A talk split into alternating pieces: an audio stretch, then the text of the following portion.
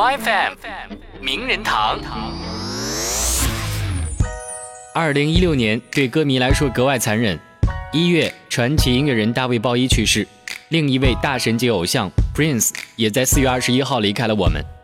作为自学成才的音乐巨人，Prince 的职业生涯长达近四十年，他的所有作品几乎均是以个人之力完成。他的演唱会时长经常在三小时以上。他的绚丽造型、超凡的演唱和器乐演奏，都成为音乐史上不可磨灭的印记。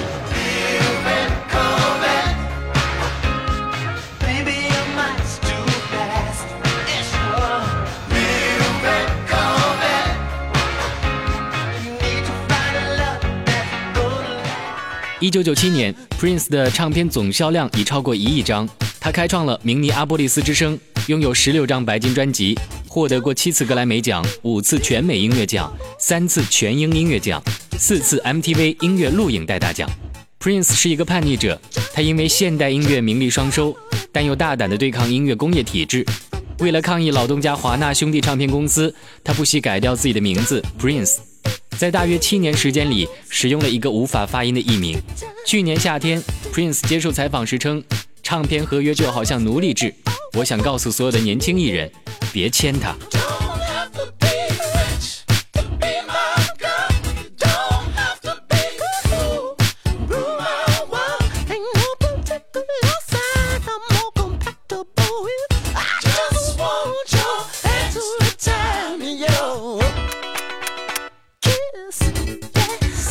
除了叛逆，Prince 还是一位神秘的男人。在他五十七年的生命长河中，隐藏了很多的秘密和故事。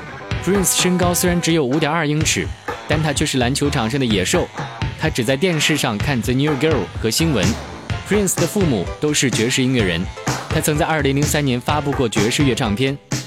Prince 曾跟第二任妻子有过一个孩子，但这个孩子却在出生不久后夭折。他去世后又留下一待解之谜：未立遗嘱的巨额遗产到底由谁继承？Prince 就像大卫鲍伊和麦当娜，成为了青年粉丝们的标志偶像。Prince 可以尝试各种社会禁忌，人们对他也十分宽容，这让他成为了一个时代的符号。美国总统奥巴马形容 Prince 为我们这个时代最有天赋和最多产的音乐家之一。美国歌手麦当娜在 Twitter 称，他改变了世界，一位真正的梦想家。